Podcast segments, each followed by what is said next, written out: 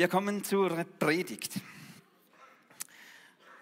Wie Josia schon gesagt hat, Lukas 1, 46 bis 55.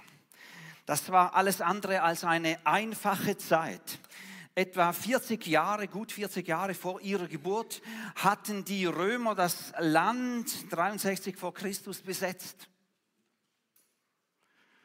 Und diese Besetzung würde noch einige Jahrhunderte andauern, aber das hat natürlich damals niemand so gewusst und geahnt. Maria kann bereits als, kann bereits als Kind mit ansehen, dass alles mit Gewalt geregelt wird. Und wenn es mit Gewalt nicht geht, dann geht es mit viel Gewalt. Und Maria hat miterlebt, wie einfache Arbeiter, wie unfreie Bauern von den Großgrundbesitzern regelrecht geknechtet wurden. Und besonders hart hat es die Witwen getroffen. Ihnen ist es oft nicht gelungen, ihre Rechte durchzusetzen. Immer wieder ist es passiert, dass sich Witwen selbst in die Sklaverei verkaufen mussten, um ihre Schulden zu bezahlen. Und die Gewaltherrschaft der Römer, sie war schwer zu ertragen. Aber es war wenigstens ein bisschen berechenbar mit den Römern.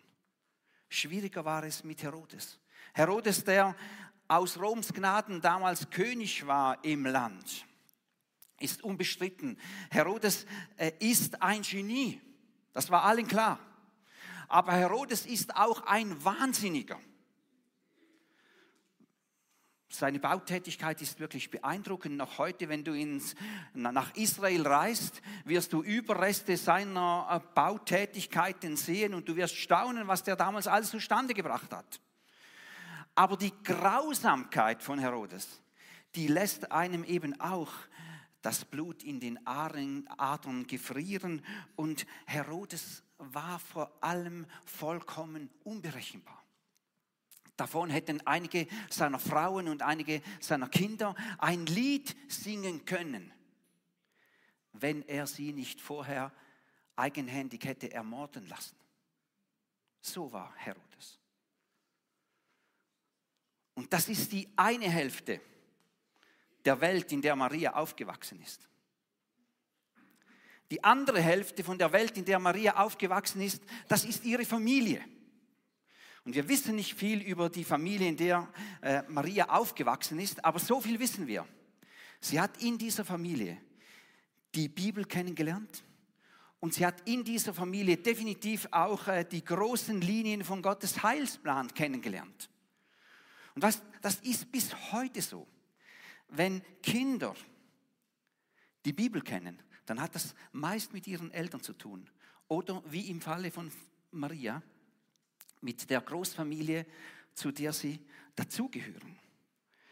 Also, Maria weiß um einiges über die großen, weiß einiges über die großen Prophezeiungen von Jesaja und als der Engel Gabriel zu ihr kommt, da erschrickt sie zwar, aber sie fällt nicht vollkommen aus dem Konzept, als sie hört, was er sagt. Und ich bin sicher, Maria hat nur einen Teil von dem verstanden, was der Engel gesagt hat. Aber am Schluss hat sie trotzdem Ja gesagt. Sie hat nicht einfach Ja gesagt, weil sie eine Ja-Sagerin war, sondern sie hat Ja gesagt, weil ihr Vertrauen zu Gott größer war als die Zweifel, die auch berechtigt gewesen wäre. Das ist Glauben. Glaube ist nie frei von Zweifeln. Aber Glaube entwickelt sich dort, wo das Vertrauen zu Gott größer ist als die Zweifel, die man möglicherweise auch haben könnte. Und so glaubt Maria dem Engel, als er sagt, für Gott ist nichts unmöglich. Dieser Satz kommt tatsächlich aus dieser äh, Geschichte rund um Weihnachten. Und dann geht es weiter. Noch bevor man Maria diese überraschende Schwangerschaft ansehen kann, bevor jeder sieht, dass Maria schwanger ist, reist sie zu ihrer Verwandten Elisabeth. Und Elisabeth ist auch schwanger. aber die ist im Unterschied zu, zu Maria nicht irgendwie 12 oder 14 Jahre alt, sondern die ist schon richtig alt. Die hätte eigentlich schon Großmutter oder Urgroßmutter sein können. Wo sind denn alles die Großväter und Großmütter da in unserer Reihe? Können wir ein Zeichen geben, gell? Okay, das sind doch einige, gell? Die waren in unserem Alter habe mir das kurz überlegt bei der Predigtvorbereitung. Muss ehrlich sagen, ich wäre gar nicht so begeistert, äh, äh, nochmals ein Kind zu bekommen. Aber für Elisabeth war es eben das erste Kind. Und deshalb war die Begeisterung noch größer, als wie wenn man äh, Großvater oder Großmutter wird. Also, als Elisabeth die Maria sieht, da kommt der Heilige Geist über sie, steht dort und sie spricht einen spontanen Jubel aus. Gesegnet bist du unter allen Frauen und gesegnet ist das Kind in deinem Bauch. Und dann sind uns noch ein paar weitere Sätze überliefert von Elisabeth, aber auf die können wir heute Morgen nicht auch noch eingehen. Und dann kommt es. Noch bevor die Frauen sich wirklich begrüßen können, bricht es fast wie ein Sturzbach aus Maria heraus. Da hat sich offensichtlich vieles angestaut und in einem Sturm von Begeisterung sagt sie folgende Sätze und jetzt musst du einfach beim Lesen dir bewusst werden, das sind die Sätze einer 12- oder 14-jährigen äh, jungen Frau. Von ganzem Herzen preise ich den Herrn. Ich freue mich über Gott, meinen Retter. Mir, seiner Dienerin, hat er Beachtung geschenkt und das, obwohl ich gering und unbedeutend bin. Von jetzt an und zu allen Zeiten wird man mich glücklich preisen, denn Gott hat große Dinge an mir getan. Er, der mächtig und heilig ist. Seine Barmherzigkeit bleibt für immer und ewig. Sie gilt allen Menschen, die in Ehrfurcht vor ihm leben.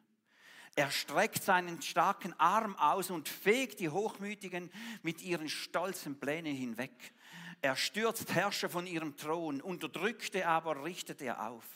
Die Hungrigen beschenkt er mit Gütern und die Reichen schickt er mit leeren Händen weg.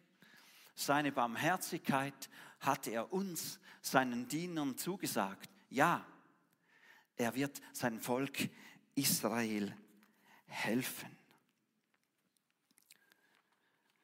Später hat man diesen Text übertitelt mit Lobgesang der Maria. Und tatsächlich ist es natürlich ein Lobgesang. Maria ist vollkommen überwältigt. Von ganzem Herzen preise ich den Herrn. Ich freue mich über Gott, meinen Retter. Hier taucht zum ersten Mal dieses Wort Retter im Evangelium auf. Und später im Evangelium wird klar werden, Gott ist nicht nur der Retter von Maria, sondern Gott wird in seinem Sohn Retter der ganzen Welt. Von jetzt an und zu allen Zeiten wird man mich glücklich preisen, denn Gott hat große Dinge an mir getan. Er, der mächtig und heilig ist. Wenn ich kurz nachdenke, dann merke ich erst, wie zutreffend das diese Aussage ist. Da kennt man den Namen von Maria tatsächlich bis heute. Und jetzt Überleg doch einmal kurz.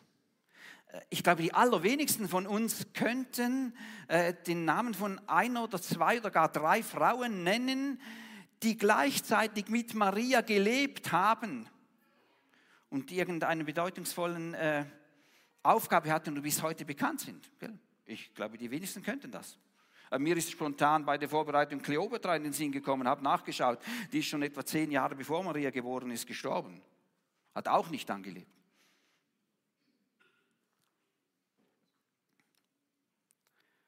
Und wenn wir uns ein bisschen konzentrieren, gell, dann bringen wir es fertig, die drei amtierenden Bundesrätinnen zu benennen, gell, als da wären. Also bringen wir das zusammen? Elisabeth Bohm-Schneider, gell? Karin Keller-Sutter und wer war die dritte noch? Ah, genau, Viola Amher, gell? Und wenn wir noch ein bisschen Glück haben, können wir auch noch die amtierende äh, Ministerpräsidentin von Italien äh, sagen. Ah, Giorgia Meloni, gell? Das bringen wir gerade so hin. Anders ist es mit Maria. Gell, frag irgendein Kind, wer die Mutter von Jesus ist. Und du wirst selbst bei Kindern, die kaum einen Bezug zum christlichen Glauben haben, hören, dass das natürlich Maria ist. Und das 2000 Jahre später ist wirklich erstaunlich, was Maria hier sagt und wie sich das erfüllt hat. Es geht hier aber in diesem Lobgesang der Maria um viel, viel mehr als einfach um einen gefühlvollen Lobgesang. Das Loblied wird im weiteren Verlauf zu einem eigentlichen Protestsong. Und jetzt musst du das nochmals auf dich wirken lassen. Der Herr streckt seinen starken Arm aus und fegt die Hochmütige mit, ihrem, mit ihren stolzen Plänen hinweg. Er stürzt Herrscher von ihrem Thron, Unterdrückte aber richtet er auf. Die Hungrigen beschenkt er mit Gütern und die Reichen schickt er mit leeren Händen weg. Da ist nichts mehr von Kerzenschein und Weihnachtsstimmung, gell? Und du kannst sicher sein, hätte Herodes etwas von diesem Lobgesang mitbekommen, Jesus wäre noch vor seiner Geburt zusammen mit seiner Mutter gestorben, mit jeder Garantie. Maria ist klar, der kommende Messias wird nicht nur der Retter, sondern seine Ankunft hat auch soziale und gesellschaftliche Dimensionen. Und woher weiß sie das alles? Woher kommt diese äh, unverwüstliche Hoffnung? Zum Beispiel aus den Verheißungen bei Jesaja, aus diesen Prophezeiungen. Und von diesem kommenden Friedensherrscher steht beispielsweise in Jesaja 11,1 folgende das. Dieser Friedensherrscher, dieser Messias, er hat Freude daran, den Herrn zu fürchten. Er urteilt nicht nach dem Augenschein und entscheidet nicht nach dem Hörensagen. Er ist gerecht und sorgt dafür, dass die Schwachen zu ihrem Recht kommen. Er ist aufrichtig und trifft Entscheidungen zugunsten der Armen im Land. Sein Wort trifft den Gewalttätigen wie ein Stock. Und jetzt merkst du plötzlich, wo Maria inspiriert wurde für ihren Lobgesang. Und von den vielen Prophezeiungen, die Jesaja gemacht hat, äh, angesichts der aktuellen Situation im Nahen Osten vielleicht nur noch ein Hinweis auf Jesaja Kapitel 19, Vers 23 folgende. Dort spricht Jesaja von einer Friedensstraße, die von Ägypten über Israel nach Assyrien führt. Assyrien, das ist heutiger Irak und noch ein bisschen Iran, gell? Eine Friedensstraße von Ägypten über Israel nach Assyrien. Und Jesaja sagt, diese drei, Ägypten, Israel und Assyrien, werden miteinander in einem Friedensbund stehen, in einem Friedensbund, der der ganzen Welt zum Segen wird. Und dann zitiert Jesaja Gott höchstpersönlich an dieser Stelle. Und Gott sagt dort: Gesegnet ist Ägypten, mein Volk. Gesegnet ist Assyrien, das ich mit eigener Hand geschaffen habe. Gesegnet ist Israel, mein Eigentum. Und jetzt denk mal kurz nach. Wo findet sich dann irgendwo ein, ein Politiker mit größerem Einfluss, der sich das überhaupt nur vorstellen kann? Wo ist denn jemand, der sich das angesichts der Situation im Nahen Osten überhaupt vorstellen kann? Wo ist dann jemand? Wird das trotzdem Realität werden, was Jesaja da schreibt? Ja, das wird Realität werden. Warum? Weil Gott es verheißen hat. Und das ist der Horizont und das ist die, die Dynamik, in der Maria an dieser Stelle lebt. Ihre Hoffnung und ihre ermutigende Zukunftsperspektive beruhen nicht auf irgendeiner philanthropischen Weltsicht und entspringen übrigens auch nicht irgendwelchen frommen Wünschen ihre Zukunftsaussicht, ihre Hoffnung beruht auf den Verheißungen, die Gott gegeben hat. Und Gottes Verheißungen umfassen viel mehr als die bloße Rettung von Menschen und irgendein Versprechen auf einen Himmel. Da ist viel, viel mehr. Ich habe mir das überlegt und ich bin mir ziemlich sicher, wenn Maria selbst heute, 2000 Jahre später, diese Predigt über ihren Text von damals halten würde, dann würde das ziemlich rumoren in unserer Mitte. Und ich bin mir ziemlich sicher, dass Maria in einem Ton, der eine gewisse Verärgerung nicht unterdrücken kann, fragen würde, wie kommt ihr eigentlich auf die Idee, dass der Messias einfach der Retter ist, bloß ein, ein Retter ist? Wie kommt ihr überhaupt auf diese Idee? Natürlich ist der Messias der Retter. Und natürlich ist der Messias der Retter für alle Menschen. Aber der Messias ist viel mehr als der bloße Retter. Der Messias ist der Herrscher. Er ist nicht nur euer persönlicher Herrscher, er ist der Herrscher der ganzen Welt. Das Kind, das in der Krippe liegt, das ist der Retter und der Herrscher. Und diejenigen, die ihm folgen, das sind die Geretteten und die Mitherrscher. Und dann bin ich mir ziemlich sicher, dass Maria Offenbarung 1 äh, zitieren würde, wo über ihren Sohn gesagt ist, ihm, der uns liebt und uns durch sein Blut von unseren Sünden erlöst hat, ihm, der uns zu Mitherrschern in seinem Reich und zu Priestern für seinen Gott und Vater gemacht hat, ihm gebührt die Ehre und die Macht für immer und ewig. Amen. Ihm, der uns nicht nur gerettet hat, ihm, der uns zu Mitherrschern gemacht hat. Das ist der Robin, gell? Ein Mitherrscher in diesem Reich, gell? Und da vorne sitzt der Christian und dann der Bruno so in einer Reihe. Alles Mitherrscher. Hinten der, der, der John auch noch, gell? Alles Mitherrscher in diesem Reich. Und zwar nicht erst später einmal, jetzt schon. Und dass er eine weitere Linie da über, über Anne ließ und dann hinter zu, zu Carla und Elisabeth. Alles Mitherrscherinnen in diesem Reich. Jetzt schon. Jetzt schon. Gerettet. Niemand ist einfach nur da, um gerettet zu werden, sondern immer um gerettet zu werden und mitzuherrschen. Frage, hat die Jungfrauengeburt von Maria alles in ihrem Leben augenblicklich zum Guten gewendet? Hat es nicht. Zuerst ist es einmal für Maria und ihren äh, Verlobten nicht besser, sondern schlimmer geworden. Aber Maria hat ihre Fassung deshalb nicht verloren. Sie hat gewusst, Gottes Gerechtigkeit wird sich durchsetzen. Seine Verheißungen werden Realität werden. Und weißt du, auf dem Boden von Gottes Verheißungen, da werden Menschen nicht einfach auf den Himmel vertröstet. Auf dem Boden von Gottes Verheißungen wachsen Menschen heran, die mit einer unverwüstlichen Hoffnung ausgestattet sind. Christen sind Menschen, die wissen, in welche Richtung sich die ganze Sache entwickelt. Ja, das ist fast wie, wie bei einem Roman, wo du es nicht mehr aushältst und dann zuerst einmal hinten nachliest. Oder bei einem Film, der dich so in Spannung versetzt, dass du sagst, jetzt muss ich zuerst das Ende schauen, wie es rauskommt, damit ich überhaupt weiterschauen kann. So ist das bei Christen. Die wissen, wo die Sache hinläuft.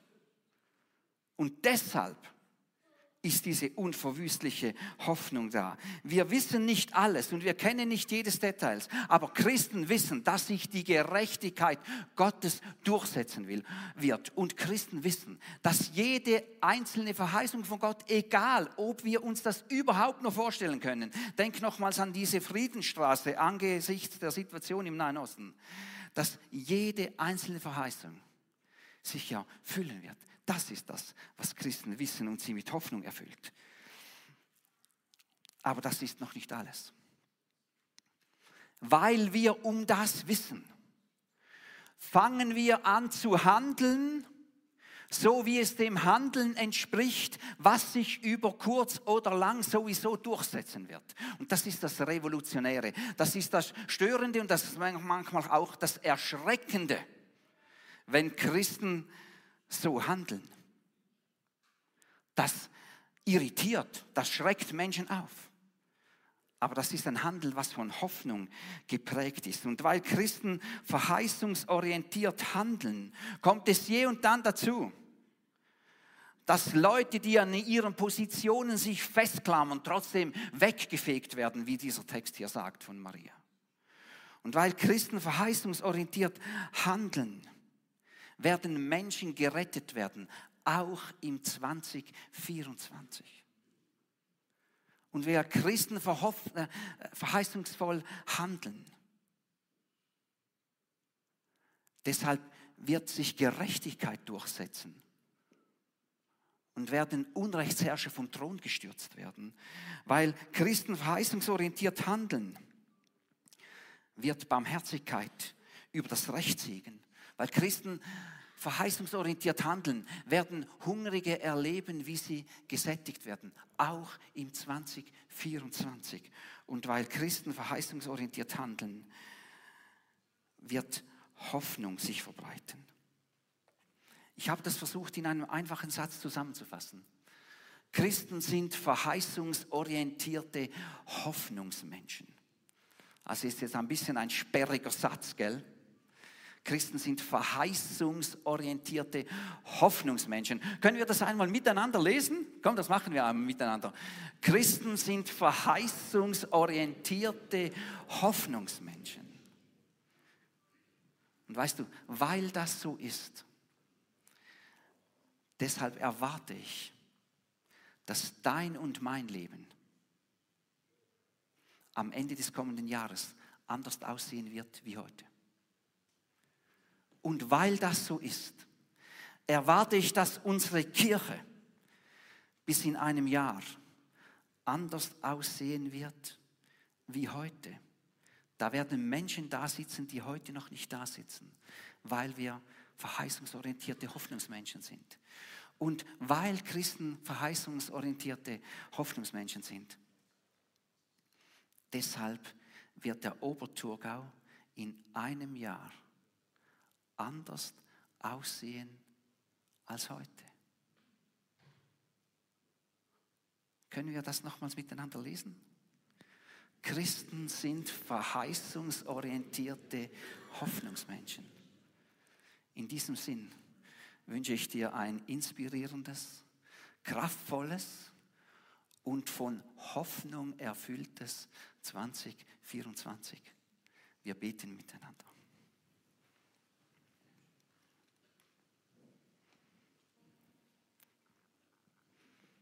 Du bist ein durch und durch unvergleichlicher Gott.